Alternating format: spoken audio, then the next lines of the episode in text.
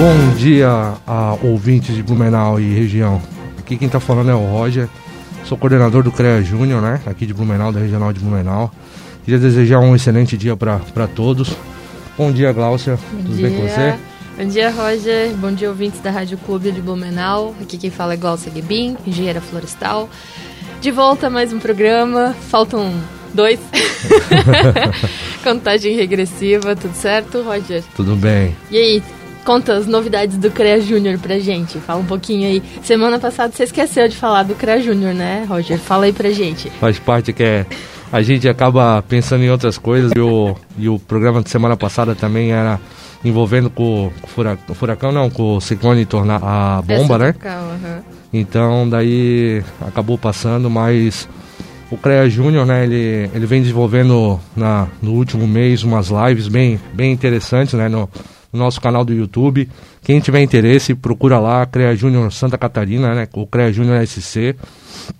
Tem diversas lives falando sobre engenharia e a gente vem abordando ultimamente a- as datas né, comemorativas de, ah, dos engenheiros, para estar trazendo e falando um pouquinho sobre as profissões, né?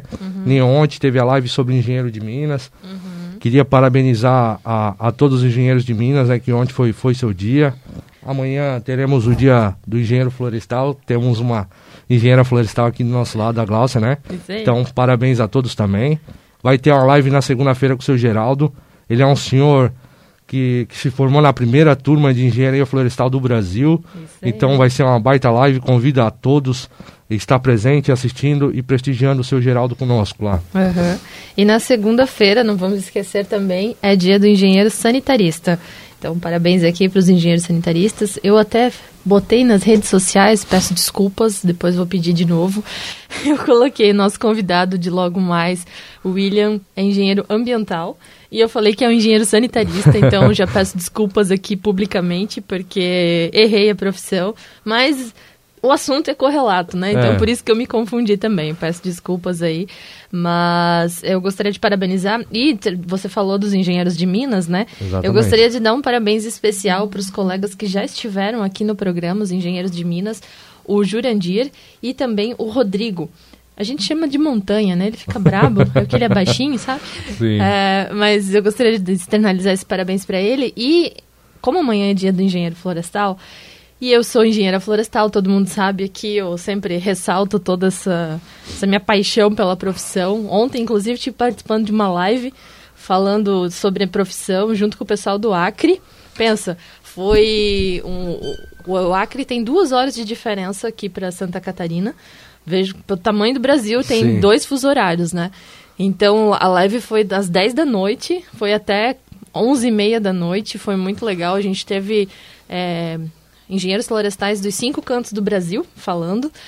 E também foi transmitido pelo YouTube. E até assim, quem quiser escutar, quem quiser ver né, as diferenças, a gente teve gente do Mato Grosso, teve gente da Bahia, teve gente do Rio de Janeiro.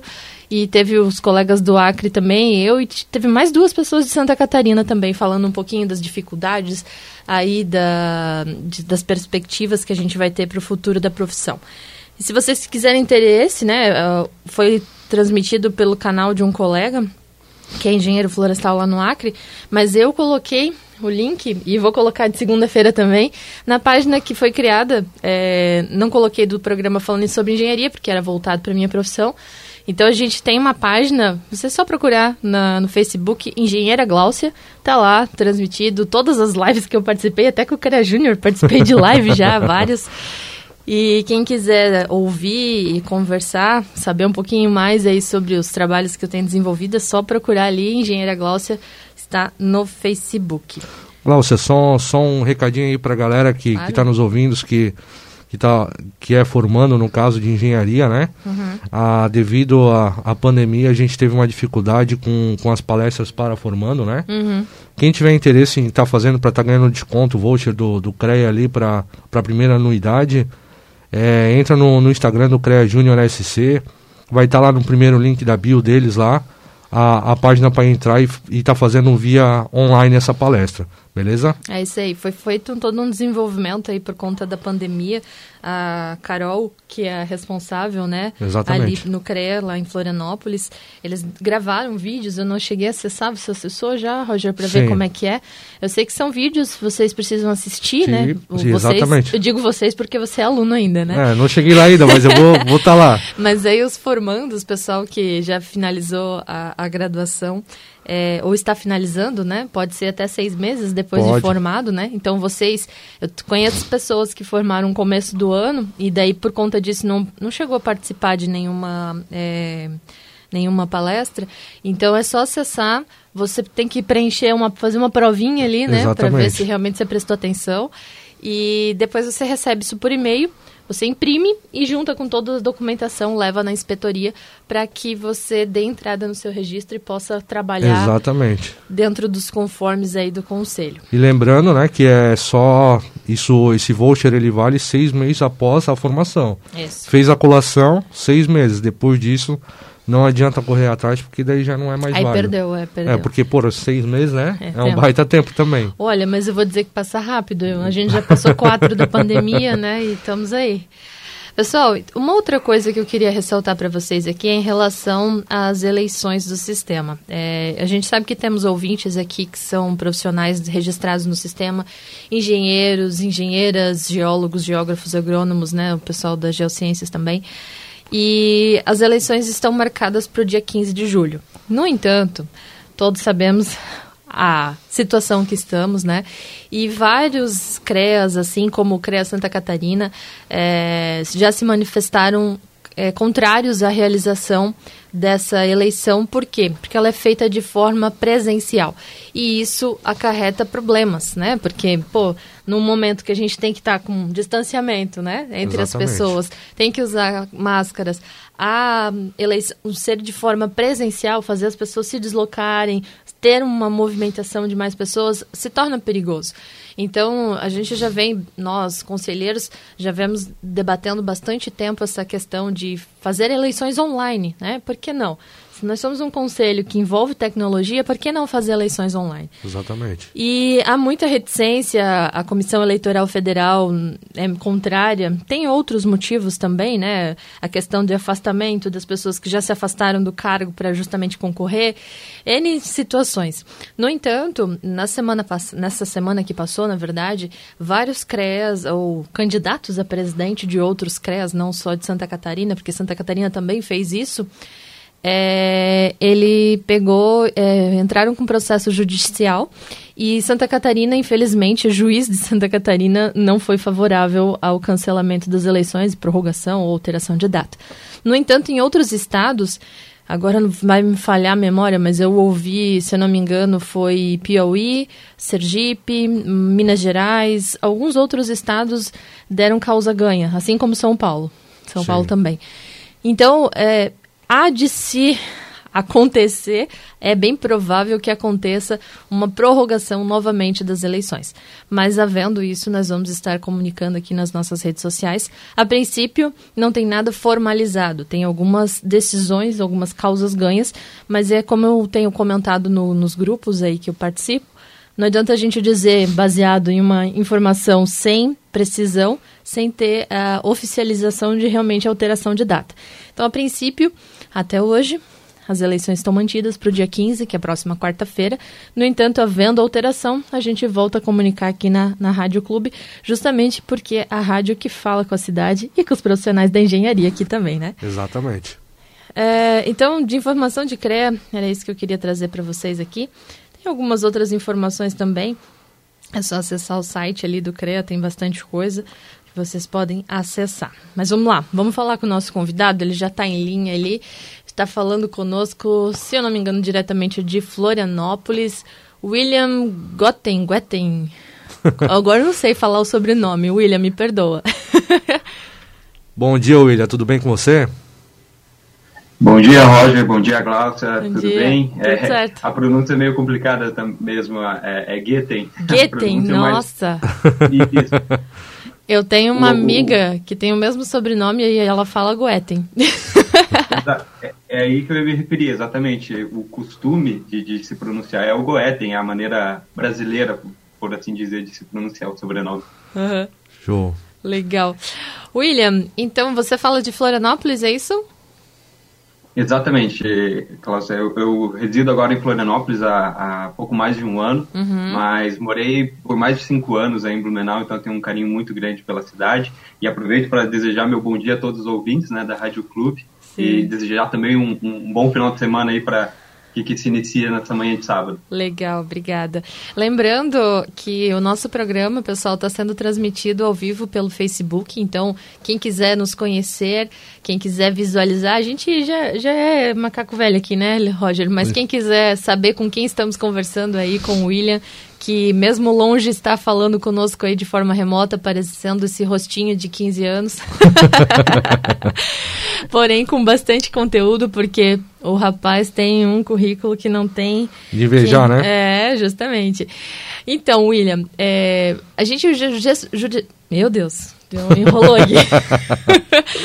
a gente geralmente pede para que o, o, nosso convidado se apresente, fale um pouquinho da sua profissão, como é que escolheu a profissão, como é que você chegou a ser engenheiro ambiental, pelo amor de Deus, eu escrevi errado, desculpa, de novo. Eu escrevi que era engenheiro sanitarista porque a gente ia falar de um, de um assunto correlato a ambas as profissões, né, tanto sanitarista quanto ambiental, mas é ambiental, né, desculpa. É, conta pra gente como é que você escolheu essa profissão, por que, que você resolveu fazer engenharia ambiental? É, com, com, relação à formação não, não, não há problema, Klaus, porque realmente é uma confusão e essa confusão não, não, é, não é culpa sua ou, ou culpa dos demais profissionais. Realmente, lá no final dos anos 2000, e existiam os dois cursos, né, tanto engenharia ambiental e engenharia sanitária, e acho que naquele anseio de, de unificar as duas profissões já que elas tinham atribuições semelhantes, é, criou-se o curso de engenharia ambiental e sanitária, né? Hoje o profissional formado mais recente é engenheiro ambiental e sanitarista. Isso. Como acho que foi essa confusão. Isso.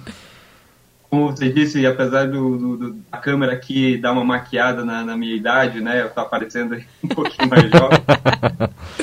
É, eu já me formei há algum tempo e, e, a grade que eu me formei é uma grade antiga do início dos anos 2000 de engenharia ambiental, mas que tinham todas as cadeiras da, da, de saneamento, como, como muitos colegas que são engenheiros ambientais e têm total a, a competência e atribuições para realizar trabalhos na área de saneamento. Uhum. E respondendo a sua pergunta do, do, do por que escolher engenharia, é, acho que muitos convidados já devem ter falado, né? Uh, que nós não escolhemos a engenharia, a engenharia nos escolhe, né? Em algum momento da vida ela se apresenta, nos seduz e, uhum. e você está ali preso nela eternamente.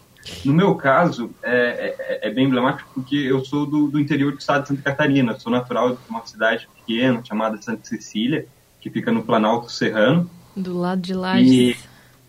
E, isso, do, ao lado de Lages, Curitibanos, ali é aquela região bem fria. Aposto que hoje de manhã lá o pessoal está com com, com uma temperatura muito baixa. Provavelmente é... deu geada lá, né? Não, mas aqui também tá frio, não se preocupa. É, é. é, sendo natural da, da, da, cidade do interior, a, gente sabe que o, que o, mercado de trabalho ele é um, um pouco mais restrito, né? A, a atividade no Planalto Serrano hoje ela se limita muito à extração vegetal, né? A, o, o, reflorestamento. Reflorestamento, sim. Então, desde pequeno eu cresci na, é, na, naquele universo ali onde um, um profissional bem visto no, no, no município, no, na região, era o um engenheiro florestal. Opa. Então, desde, é, exato, desde muito cedo eu, eu, tive uma tendência muito grande em mencionar, assim, quando perguntado, ah, o que, que tu quer ser quando, quando crescer, eu mencionava um engenheiro florestal, engenheiro florestal, e fiquei com aquilo na cabeça. Acontece que, na, na época, quando eu finalizei o, o ensino médio, ah, lá em 2007, as opções de, de, de, ensino superior elas se limitavam a estudar em Curitibanos ou em Caçador, que são as duas cidades vizinhas de, de, de maior porte. Exatamente. Não tinha engenharia florestal, infelizmente. É, uhum. Tinha a agronomia, a mecatrônica e a ambiental. E devido a um projeto do ensino médio, e, e isso vai remeter também à nossa, à nossa discussão hoje, que vejam como o mundo ele, ele dá voltas né, e, e, e, tudo está tá conectado. Porque no início dos anos 2000, o Ministério Público fez um, um trabalho chamado o Lixo Nosso de Cada Dia, no qual ele trabalhou junto com as prefeituras para encerrar, encerrar todos os lixões em Santa Catarina. Santa Sim. Catarina foi o primeiro estado no Brasil a ter todos os lixões encerrados, e aí nós estamos falando isso há 10 anos atrás, 15 anos atrás. E por coincidência, o meu município tinha um lixão a céu aberto no ano de 2005, e, e o Ministério Público, uma ação civil pública contra o município, encerrou o lixão, e o município teve que fazer algumas audiências públicas para resolver o problema. E por uma graça aí fantástica, um, um professor do, do, meu ensino médio, ele trouxe essa discussão para dentro da sala de aula.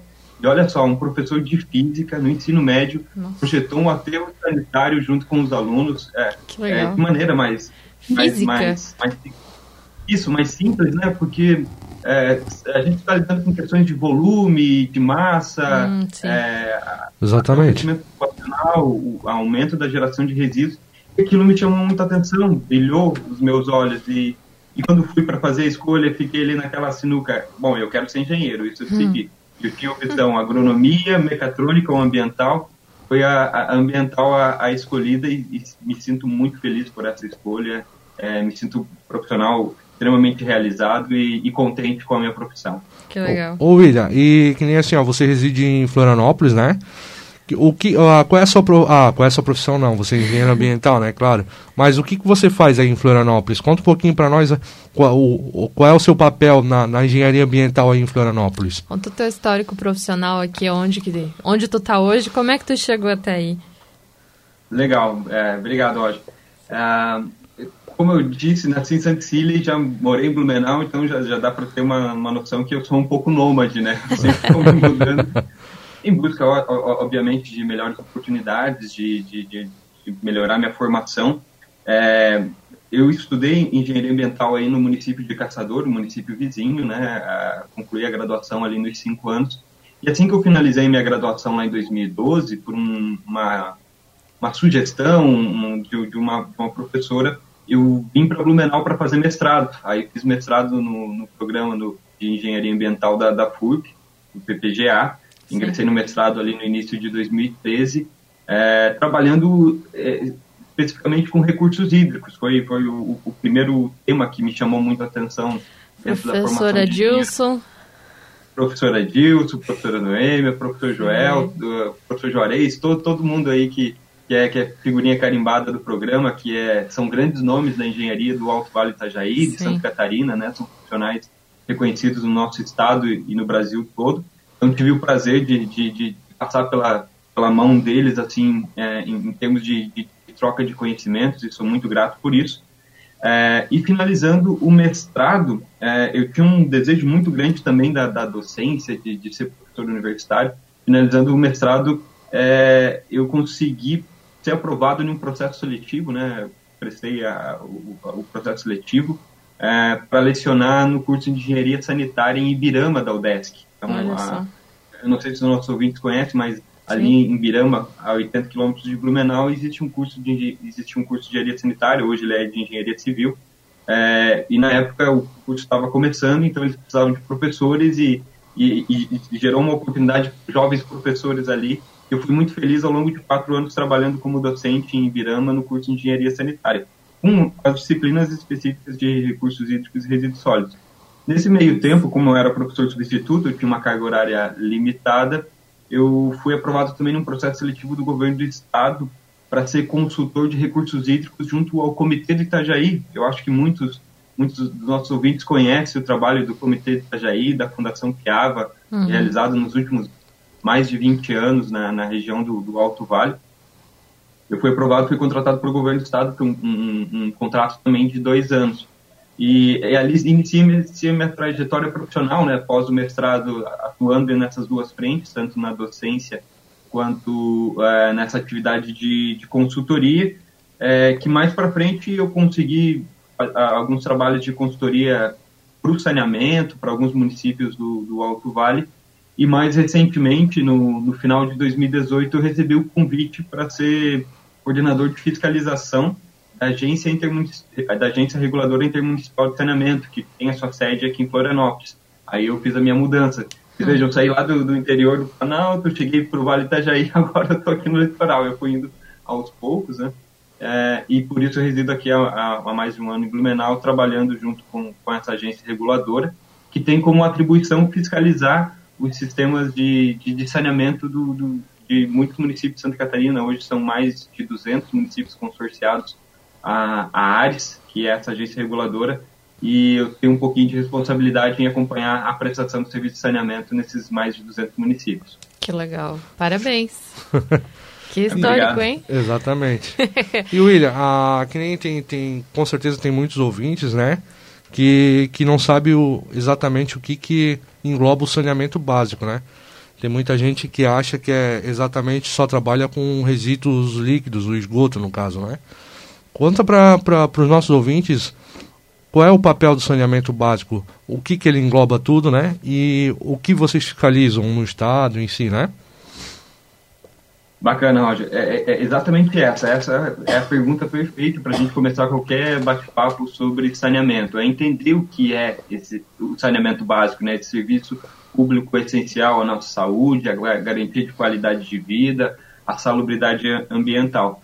O saneamento, então, ele envolve quatro grandes eixos. O primeiro dele, não existe uma ordem, né? Mas o mais comum dele e aquilo que é, nos é mais acessível, que é o abastecimento público então, toda vez que eu ligo a torneira da minha casa, que eu, eu, eu vou tomar um banho, eu, eu utilizo qualquer meio ali para ter acesso à água potável dentro da minha residência, do local onde eu trabalho. É um, todo um trabalho de engenharia por trás para garantir esse serviço de abastecimento de água.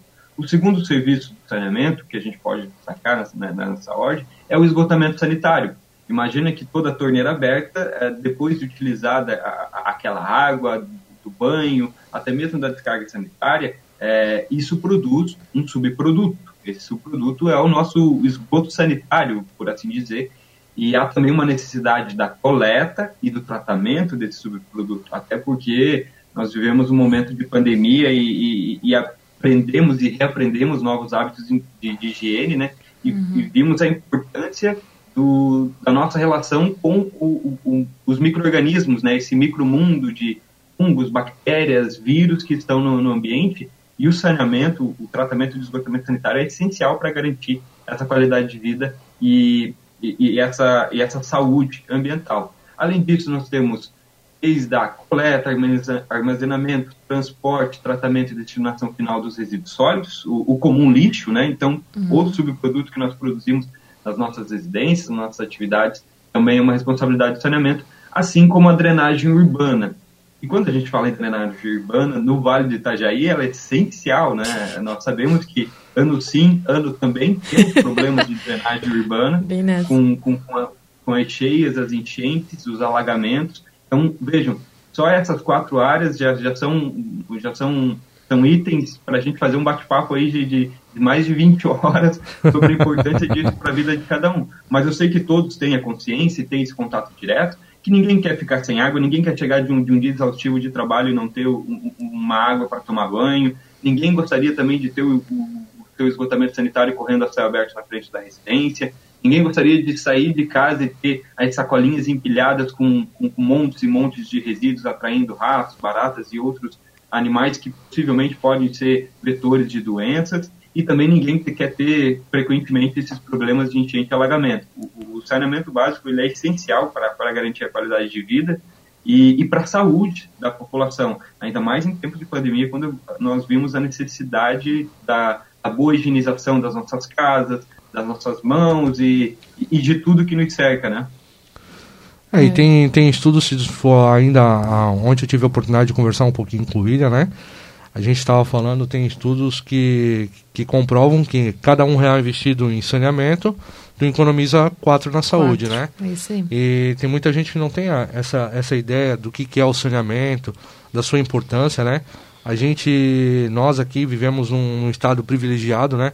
O Brasil é um país continental que eu estava vendo, se eu não me engano, é Santa Catarina, não Santa Catarina, mas o Sul em si, ele abastece 90% da, das residências no, no seu estado. Pode ser que Santa Catarina seja um pouco mais ou menos, né? É, saneamento, se eu não me engano, é 44%. A, o Sudeste ganha da, de nós, se eu não me engano, é 70% e alguma coisa, não, não, não tenho o número exato. exato. Mas mesmo assim, é, vem, vem crescendo, na verdade, né? Vem, vem uhum. galgando, né? Eu acho que é muito importante. Sim, isso entra até o William depois acho que pode dar um ponto de vista um pouco melhor do, no, do que o meu, né, que eu vou trazer agora, justamente por estar trabalhando junto ao governo. É, essa é uma atividade de suma importância para a população e ainda mais agora estamos em ano eleitoral, né, William? E aí todo Sim. mundo diz que enterrar cano não dá voto, né? E, infelizmente, uh, é um pensamento errôneo, né? Exatamente. Né? Justamente porque é isso que o Roger acabou de falar, que cada um real investido em saneamento básico, nessas quatro linhas que você trouxe, né, William, são quatro reais é, que são economizados na saúde pública. Aí as pessoas vão dizer, tá, mas o que, que isso tem a ver, né? É justamente por conta das doenças, né?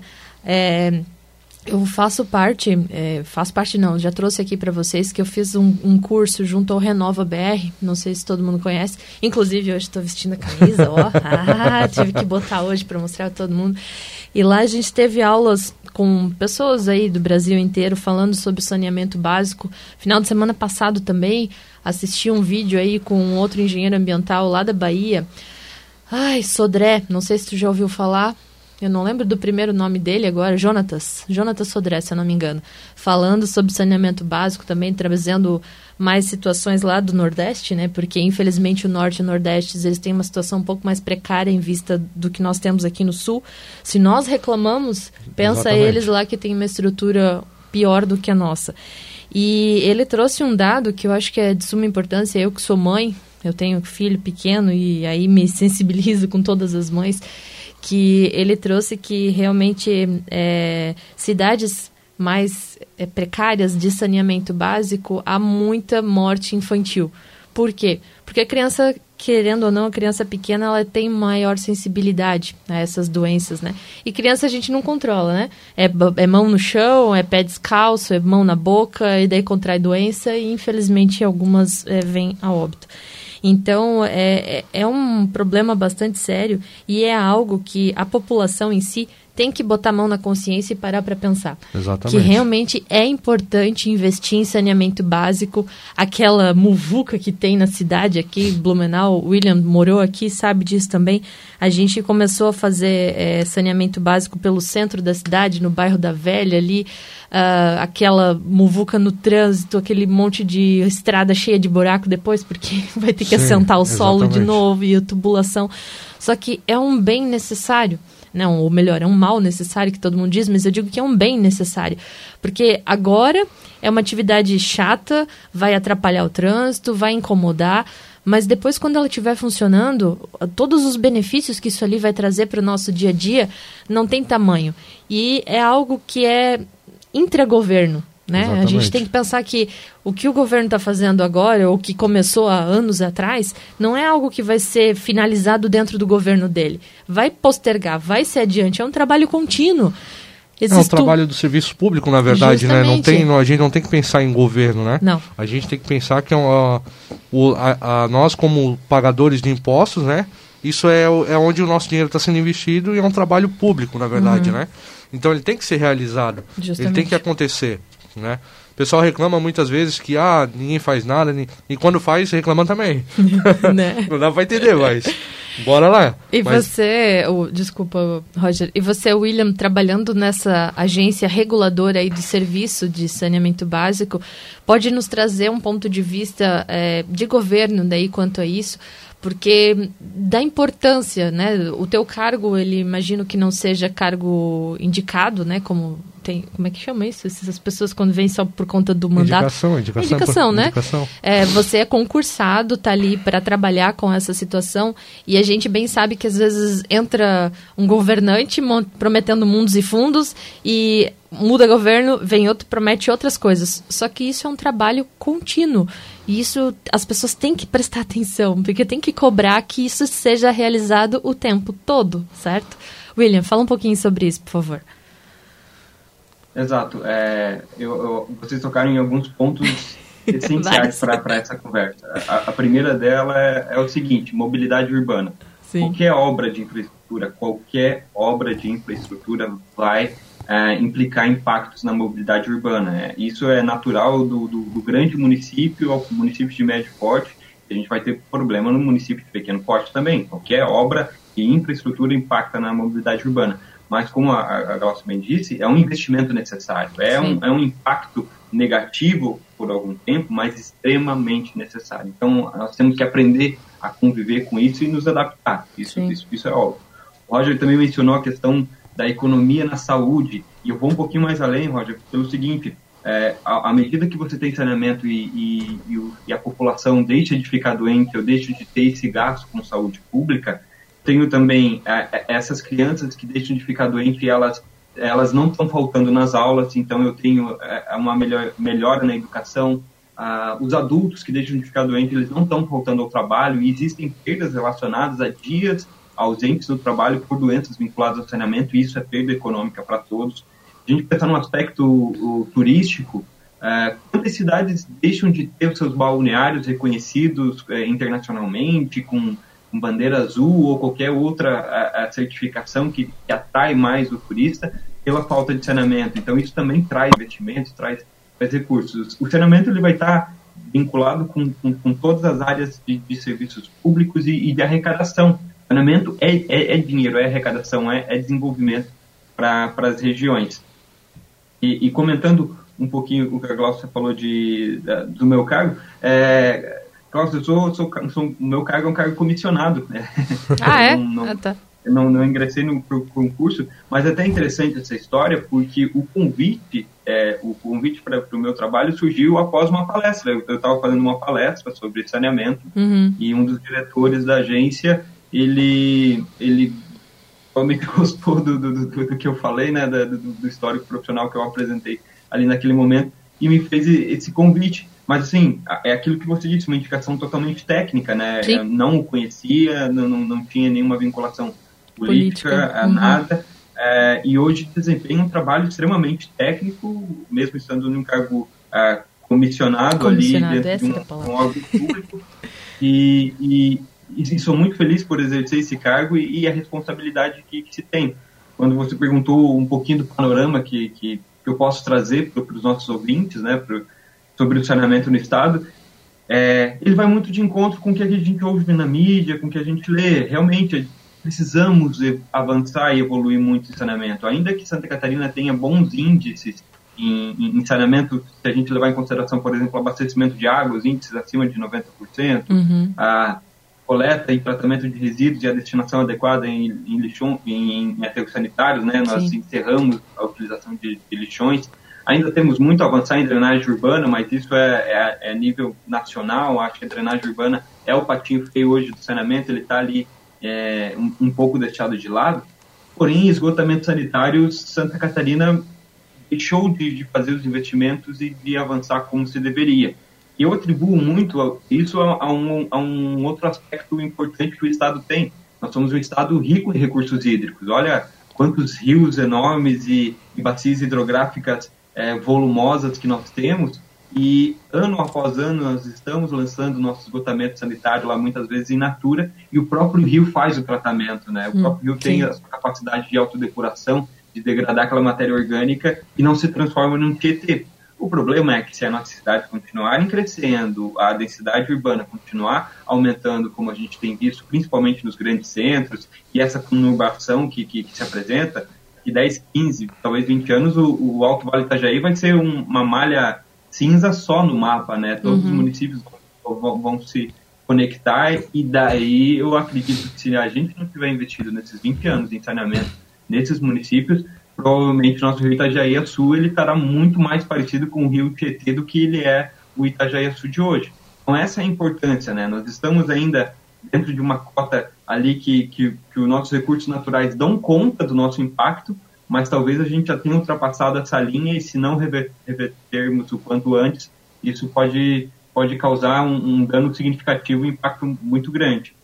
É, e quando eu trago esse olhar para os outros municípios, já que a, agência onde eu trabalho regula mais de 200, os pequenos municípios eles, eles sofrem ainda mais, né? Uhum. Pela falta de investimento e, e, e, muito por aquilo que vocês falaram, por, por muitas vezes você ter uma, uma política de, de, de, governo e não uma política de Estado, né? Sim. O saneamento ele deve ser uma política de Estado, contínua, perene. não a política de governo, entra um, sai outro, muda-se aquilo que foi feito, é, desconstrói aquilo que o, meu antecessor fez, porque ele é oposição. É, é a gente tem que assim. deixar a política de lado quando se, se tratar de serviços públicos essenciais à vida da população. Isso eu concordo plenamente com vocês. Uhum, é verdade. Eu estava revendo as minhas anotações aqui das minhas aulas e eu trouxe justamente algo que foi pontuado e que eu acho bastante interessante a gente até trazer aqui para quem nos escuta, é a questão também do saneamento rural. A gente fala muito de saneamento urbano, mas a gente às vezes esquece o saneamento rural que também é importante, né? E outra coisa, é, de maneiras aí que o município pode colaborar, né? E na verdade cada um que nos escuta aqui pode colaborar em sua casa e também é de suma importância enquanto não houver essa coleta do esgoto sanitário em todas as cidades, é que cada um tenha a sua cisterna. A cisterna também, né, para água aí uhum. usar no período de chuva, é, de seca, e também a como é que chama? Séptico. É, fossa, isso, fossa séptica. Tem um. Como é o nome que você falou? Tanque séptico. Tanque, tá. É, é a mesma coisa. A fossa. é. Aquele negócio lá que tem pedra e tem areia, que é justamente para fazer uma filtragem de forma mais grosseira, digamos assim, antes de deixar a água uh, sair para coleta pluvial aí. Porque aqui, pelo menos assim, na minha residência, eu imagino que na tua também, né, Roger? Ainda não tem a coleta do esgoto sanitário, até porque a gente mora num bairro mais afastado, né, do centro e dos bairros que é, já estão sendo atendidos, né? Na verdade, tipo, o loteamento que eu moro ali, ele é um loteamento mais novo, ele até tem as esperas, se eu não me engano, uhum. né? Só que como eu estava conversando até ontem com o William, minha casa ela é um metro e alguma coisa abaixo do nível da uhum. rua, ah. então não tem como fazer a coleta, então eles têm que achar alguma outra forma de estar tá fazendo esse tipo de serviço, né? Mas tem, tem diversos problemas. É, eu acho que isso tem que ser estudado, tem que ser melhorado, né? E, e cada vez vem evoluindo, na verdade, né? Cada vez vai, vai surgindo novas tecnologias. Há pouco tempo atrás é, era esse tipo de fossa dentro da cidade que você estava falando, né? Hoje já não é mais utilizado em muitos locais, principalmente em bairros novos, né? Loteamentos novos. Não tem porquê daí, né? É. Mas vai evoluindo. Eu lembro que quando eu era mais novo é, era caixinha de gordura e o resto ia, ia tudo, não tinha. Isso quando não vai pro sumidor, né? Que nem a área rural é sumidor que o pessoal usa, não, não tem. Vai para um pro interior de, de Blumenau, de Gaspar, Indaial, região aqui. Não tem como tu jogar o esgoto a céu aberto, né? Então, faz o sumidor, não, uhum. não, tem outra alternativa. Aqui, né? Quem nunca usou uma patente? Né? Vamos lá. os, os, os, nossos, os nossos filhos, né? Nossos, eu só eu tenho filho aqui, eu é. acho. Eu acho, né, William? Não sei se é pai já. Não, ainda não. Não, tá. Então, só eu tenho filho aqui. Meu filho não vai conhecer o que é patente, né? Mas eu vivi, usei, inclusive, né? Uh, que é no interior aquela forma mais que a gente diz assim, nunca mais, pelo amor de Deus, porque aquilo lá realmente é... É difícil ver, é... É, hoje em dia eu acho que não existe mais. Tomara que não. Mas também já tive essa oportunidade. Então, assim, eu acho que é de suma importância a gente botar aqui a mão na consciência, né, William? E ver o que que cada um pode colaborar também, de que maneira, né? Não adianta a gente só cobrar que, ah, o governo tem que fazer isso, o município tem que fazer aquilo, se a gente não contribui com a nossa parte. Então, é, você como engenheiro ambiental, como já estudou bastante nessa questão e também agora trabalhando diretamente com isso numa agência reguladora, é, fala um pouquinho como nós, é, cidadãos catarinenses ou cidadãos do Brasil aqui, porque Facebook aí qualquer pessoa pode nos assistir. Inclusive, estamos com um colega aqui, o seu Abner, que é aí de Florianópolis também, que foi por muito tempo da casa. Está é, tá nos acompanhando também pelo Facebook, já esteve no nosso programa, então um abraço aqui para o seu Abner. É, traz para a gente, William, o que, que nós podemos fazer para colaborar? De que forma a gente pode contribuir aí para que esse saneamento básico seja melhor para todo mundo, né? E depois, se você quiser dar uma entrada na, nessa questão do marco regulatório, que era o motivo principal da nossa conversa, mas é, eu acho que essa contextualização é importante para as pessoas entenderem do que, que nós estamos falando. Ótimo. É, queria comentar rapidamente aqui também que eu, embora seja jovem, também é, fiz o uso da patente. a, primeira, a primeira residência dos meus pais, logo que eles casaram, é, eles foram morar numa casa, a casa da firma, talvez muitos uhum. dos nossos ouvintes conheçam, né? Aquelas estruturas, as vilas do, dos operários. E nessa vila dos, dos operários, obviamente, a infraestrutura era a mais precária possível, né? Então, nos primeiros anos do casamento dos meus pais, era aquela casinha, de madeira de três cômodos e lá a fossa negra no, no, no quintal da, da, da, casa, né? Uhum. E, e, esse nome fossa, né? Ele vem desde essa época, porque a, a, a, casinha, a patente que a gente conhece, é a chamada fossa negra, onde se tinha lá o buraco no solo, se fazia as necessidades, quando chegava em um nível que insuportável o cheiro, o odor e, e, e, e, também a situação de atrair moscas e uhum. demais insetos. E tapava aquele buraco, arrastava a casinha um metro e meio para o lado Vai e se abria outro, né? E assim ia fazendo a rodagem ali no, no terreno até onde final aquela situação. Essa é uma situação que, que infelizmente, ainda existe em muitos locais Sim. do nosso país. Infelizmente, em muitas cidades, em, em, em locais onde há uma, um, pequenos núcleos urbanos, ainda a gente possui esse tipo de infraestrutura. É, é, é, claro que legalmente, em termos de norma, a, a, fossa, a fossa negra ela é ela é impraticável, né? Uhum. Existe o banheiros secos que são, são, são um pouquinho métodos um pouquinho mais mais sofisticados ali para se tratar com, com uma fossa desse tipo, mas o que se tem hoje é o tanque séptico, que a gente costumeiramente chama de fossa séptica, também me refiro como fossa séptica, por norma o nome é tanque séptico, né? Uhum. Onde há a decantação do, do, material sólido e há o, o, filtro anaeróbio, né? Onde os micro-organismos eles estão ali fazendo um trabalho gratuito para nós, que é de remover boa parte dessa matéria orgânica é, e, e, tratar, em parte, esse fluente antes de ele ser lançado no consumidor, como o Roger falou, que é muito comum na zona rural, Sim. ou ser lançado numa galeria fluvial num, num pequeno município ou num, numa localidade mais isolada. Isso é previsto por norma. E, e quando a Cláudia fala o, o que nós podemos fazer, se não tem um sistema coletivo para coleta e tratamento do, do, do, do meu esgotamento sanitário, me, a minha responsabilidade como cidadão, como, como munícipe, é manter a minha fossa com a manutenção em dia. Uhum. É ter ela bem dimensionada, né?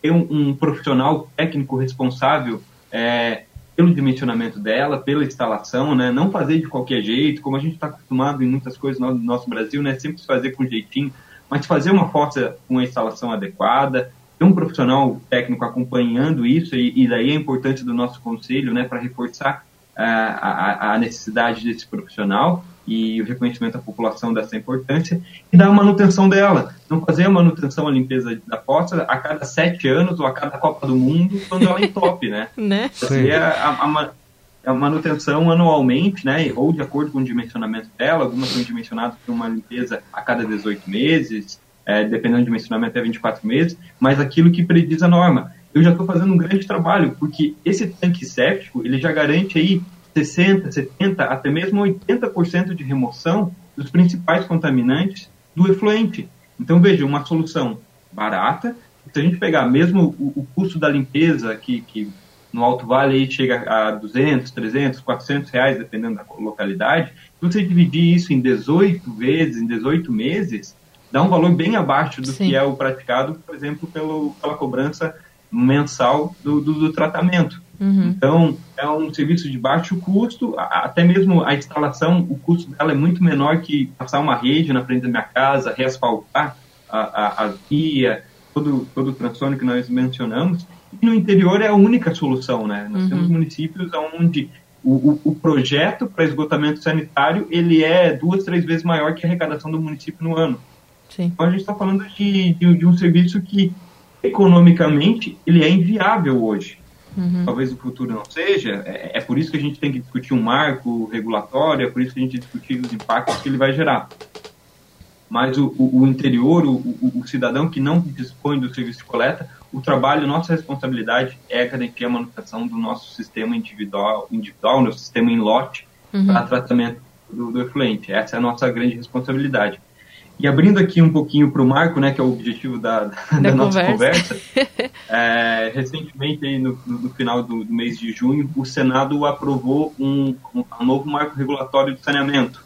É, nós temos a Política Nacional de Saneamento de 2007, uhum. ela está aí com seus 13 anos né, em, em, em voga no, no, no cenário nacional, entendeu-se nos últimos dois, três anos que ela não conseguiu avançar como se deveria nas metas de universalização dos serviços. A gente não atingiu aqueles índices que o Roger mencionou anteriormente, índices satisfatórios de abastecimento, esgotamento sanitário e de, de coleta e tratamento dos resíduos sólidos, por exemplo.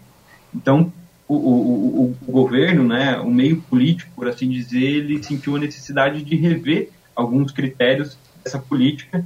E lá em 2018, ah, foi editada uma MP, uma medida provisória, que alterava algumas regras. Mas a gente sabe que toda medida provisória ela tem um, um, um período de validade, né? E ela é proposta justamente para se iniciar uma discussão e aprovação de uma lei. E nos uhum. últimos dois anos, da metade de 2018, junho de 2018 até agora, é, essa medida provisória ela foi reeditada e, e, no final do ano passado o PL foi aprovado na Câmara dos Deputados e mais recentemente no Senado. Então hoje nós temos efetivamente um novo marco regulatório. Falta ainda a sanção do presidente, né? Ele pode uhum. usar o, o, poder de veto para alguns itens. Então, nós estamos só aguardando essa sanção do presidente para daí sim já falar em algo consolidado, né? Nos próximos anos, é, em termos de legislação para saneamento. Mas ele traz algumas inovações, algumas dependendo da ótica positivas, outras é, num, olhando por um prisma de prevenção de precaução talvez negativas, é, como eu disse, depende muito da ótica do qual você, você coloca sobre essa análise, mas é, talvez seja importante, seja um momento importante para voltarmos a discutir o saneamento, voltarmos a discutir o como melhorar isso, que realmente nós estamos aí planos 2020 e, e, estamos falando de Força Negra, né? É, é. É, é, impensável isso. A, a Força Negra ela existe há, há mais de 4, 5 mil anos, e a gente está falando dela em 2020. Então, não, não, não, se, não se tem é, justificativa para a gente falar disso agora. A gente precisaria realmente falar de, no, avançamento, no avanço dessas infraestruturas. É, eu destaquei aqui cinco pontos, se vocês me permitirem, eu posso claro. trazer Pode, rapidamente cada um deles. Sim. É, claro, é claro, o Marco tem lá seus mais de 70 artigos, uhum. cada um deles é, é, é, um destaque, né? Mas eu destaquei aqui cinco pontos, eu acho que o que gera mais discussão, o primeiro dele é uma abertura do mercado. Hoje, a prestação de serviço de saneamento básico, essencialmente, mais de 90%, ele é prestado por empresas públicas. Uhum. Sejam elas autarquias municipais, como é o caso de Samai de Blumenau, uhum. sejam elas por, companhias estaduais, como é o caso da, da Casan, Sanepar, Sabesp, cada estado pelo Plano Nacional de, de Saneamento lá no início dos anos 70, nos anos 60, 70, é, é, montou a sua companhia estadual, né, e com investimentos a fundo perdido, levou água tratada a praticamente todos os municípios da, da, das suas unidades de, da federação. É, então, 90% da prestação do serviço está na mão do, do, setor público e apenas 6, 5 ou 6% está no setor privado. Aí você olha, bom, então se o serviço não está bem prestado e essencialmente ele é público, a culpa é do público. Vamos hum. trazer o privado para a jogada. Calma que não é bem assim, né? A, gente tem vários exemplos da onde o setor público ele é extremamente eficiente, eficaz, presta um serviço de qualidade, como tem exemplos na, na prestação de serviço público que é ruim, que deixa a desejar, que é ineficiente. Da mesma forma a gente vai ter no setor privado. É, vídeo e nossas companhias telefônicas, internet e, e de internet, por exemplo, acho que todo mundo já teve em algum momento alguma reclamação, alguma frustração, e é um serviço essencialmente privado. Uhum. Então não se tem, não, não, não, se pode, não há uma dicotomia de dizer um é melhor, o outro é pior. Existem exemplos para tudo, né? É, então e, e, essa é uma falácia que eu quero que, que eu gostaria de, de, de, quebrar aqui. Olha, não é só porque o público, essencialmente a, a prestação de serviço é público, que é, é a culpa é de ser ruim. Uhum. É, Além disso, o, os serviços de saneamento eles são monopólios naturais, né? Quando nós ligamos a nossa torneira, você não pode escolher, ah, eu quero água da, da empresa X, eu quero água da companhia estadual, eu quero água do, do prestador municipal.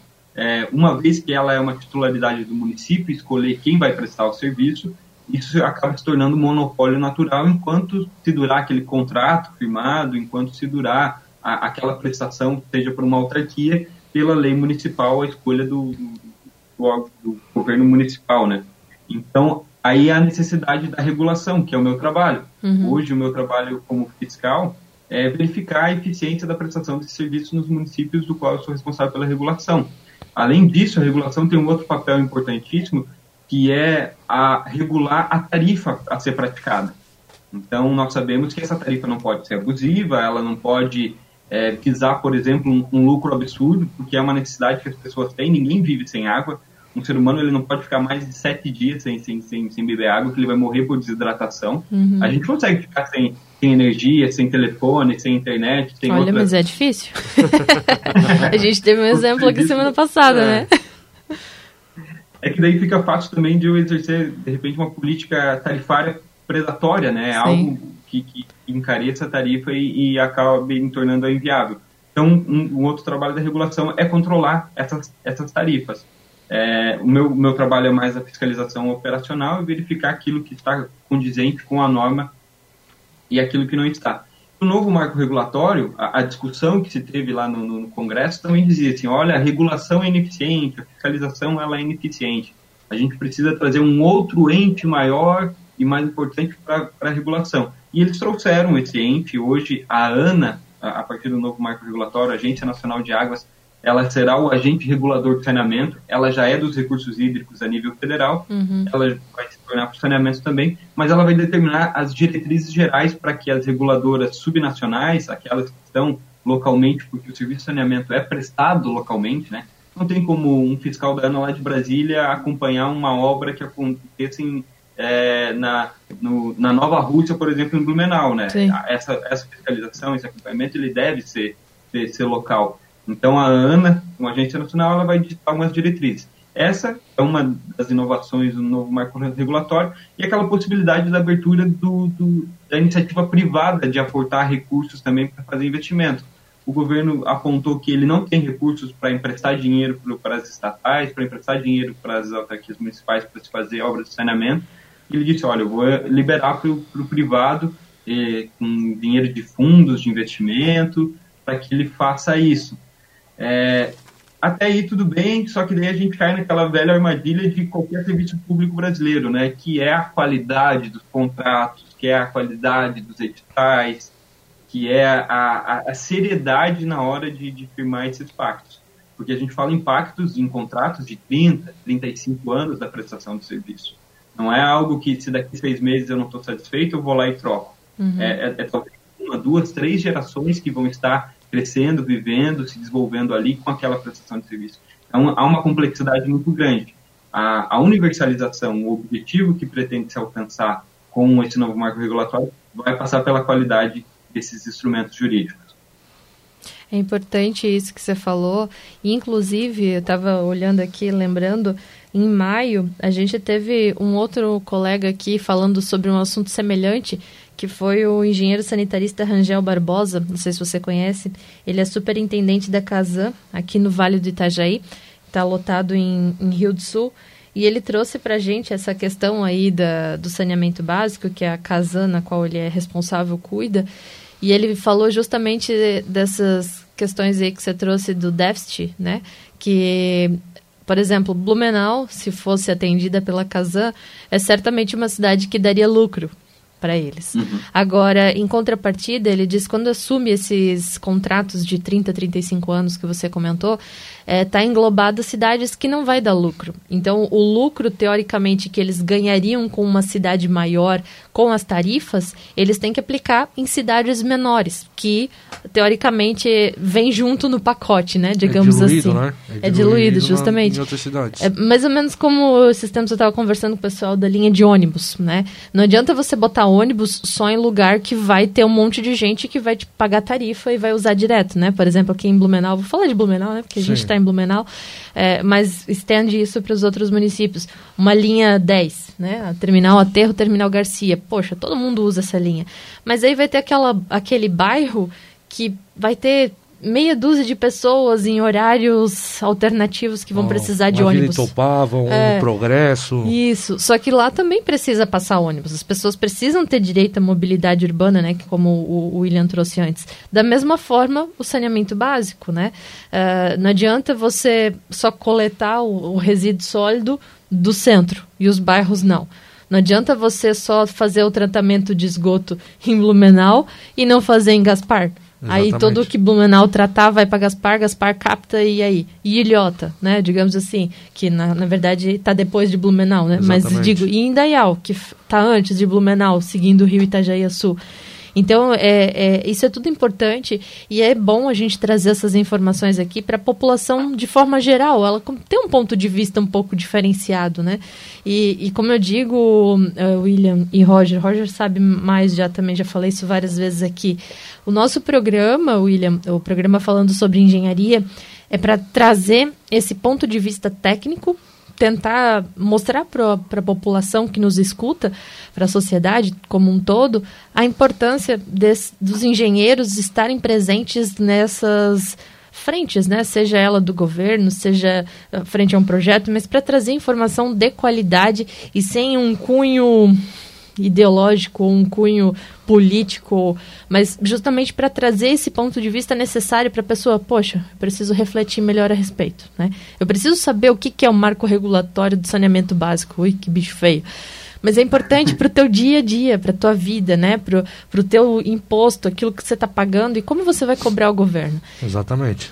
Eu acho que é, é, é, de suma importância a gente discutir isso e trazer essa, essa visão aí para o pessoal da importância de estarmos falando sobre coleta seletiva, sobre coleta de resíduos, a tratamento de água, tratamento de efluentes, isso tudo faz parte do saneamento básico e é importante para o nosso dia a dia. É, como um todo, né, eu acho que, que a gente tem que, tem que olhar, né, é, nós como eu, eu falei anteriormente, pagadores de impostos, a gente trabalha boa parte do ano para pagar impostos, né? uhum. né? Impostos. E, tipo assim, a gente se preocupa às vezes com 10 centavos a mais que a gente gasta em determinado produto. E não esquece que metade do nosso ano vai para imposto, né? Então a gente tem que ter uma visão melhor sobre isso.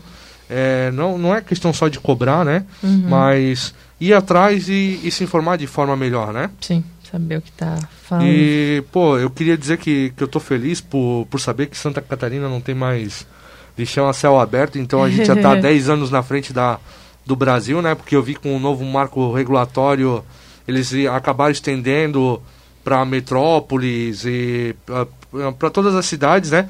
Mas conforme o tamanho da cidade, ela pode é, deixando para para extinguir o, o, lixão a céu aberto mais, mais tarde, né? Uhum. E outra coisa também legal que eu achei no, no marco regulatório é que nem nós falamos de, de cidades pequenas, né? Uhum. Que no caso não, não teria a, a empresa não teria tanta atratividade para estar tá trabalhando nessa cidade.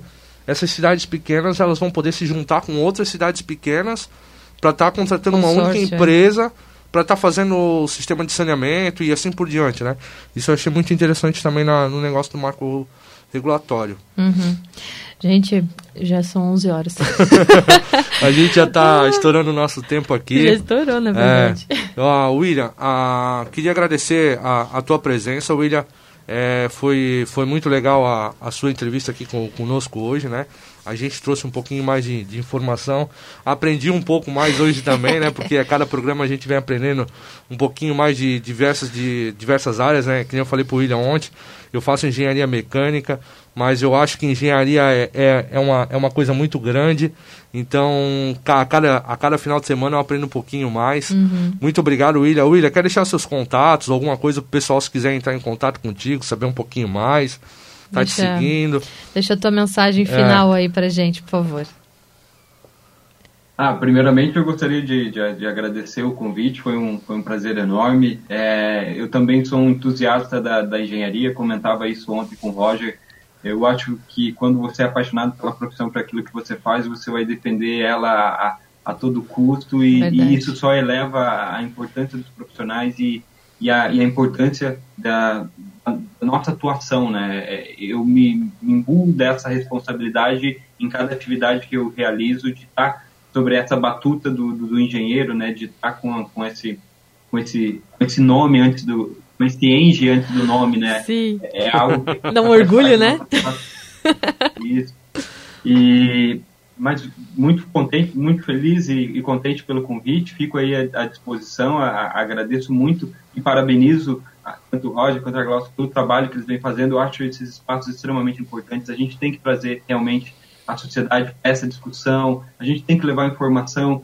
É, é, isso é importante para a gente transformar o mundo. Nós estamos falando aqui em, em, problemas, em soluções, que é um pouco do trabalho da engenharia, uhum. mas isso passa também por uma transformação de, de da sociedade como um todo. E esses espaços eles são essenciais. Eu fico à disposição para qualquer dúvida que, que, que, os nossos ouvintes queiram tirar. É só procurar meu nome nas redes sociais, está tá fácil de localizar. É, e, e, pode entrar em contato, ou até mesmo pelo, pelo site da, da Ares, que é a agência reguladora que eu trabalho, se procurarem A-R-I-S, Ares, na, na, na, internet vai aparecer lá, pode entrar em contato se vocês tiverem qualquer dúvida com relação a saneamento ao município, um deles que seja regulado pela Ares, obviamente, eu vou, eu vou tratar com muito carinho essas dúvidas e deixar meu, meu abraço para vocês e, e um bom final de semana também para os nossos ouvintes. Ótimo, muito obrigada, William, pela participação. E agora eu queria trazer uma novidade William, para você também e para todos os ouvintes aqui da Rádio Clube, uma novidade que eu deixei para o final, assim, né? Aquela.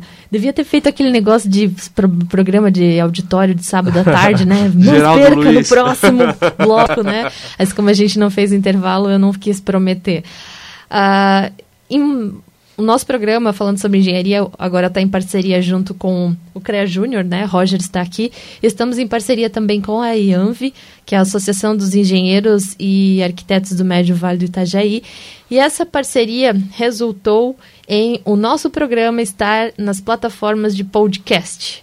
Então, quem quiser nos ouvir agora, né? A gente fazia apenas a transmissão pela rádio e também pela, pelo Facebook. Agora, quem não tem mais, quem não tem acesso ao Facebook e quiser ouvir as nossas entrevistas, é só procurar qualquer uma das plataformas Spotify, Deezer, Deezer. e sei lá quantas outras tem, eu não entendo. Mas nós temos um colega aí da IANV que é ligado nessa parte de tecnologia da informação e já está colocando todos os nossos programas aí nos streaming da vida, nos podcasts da vida aí.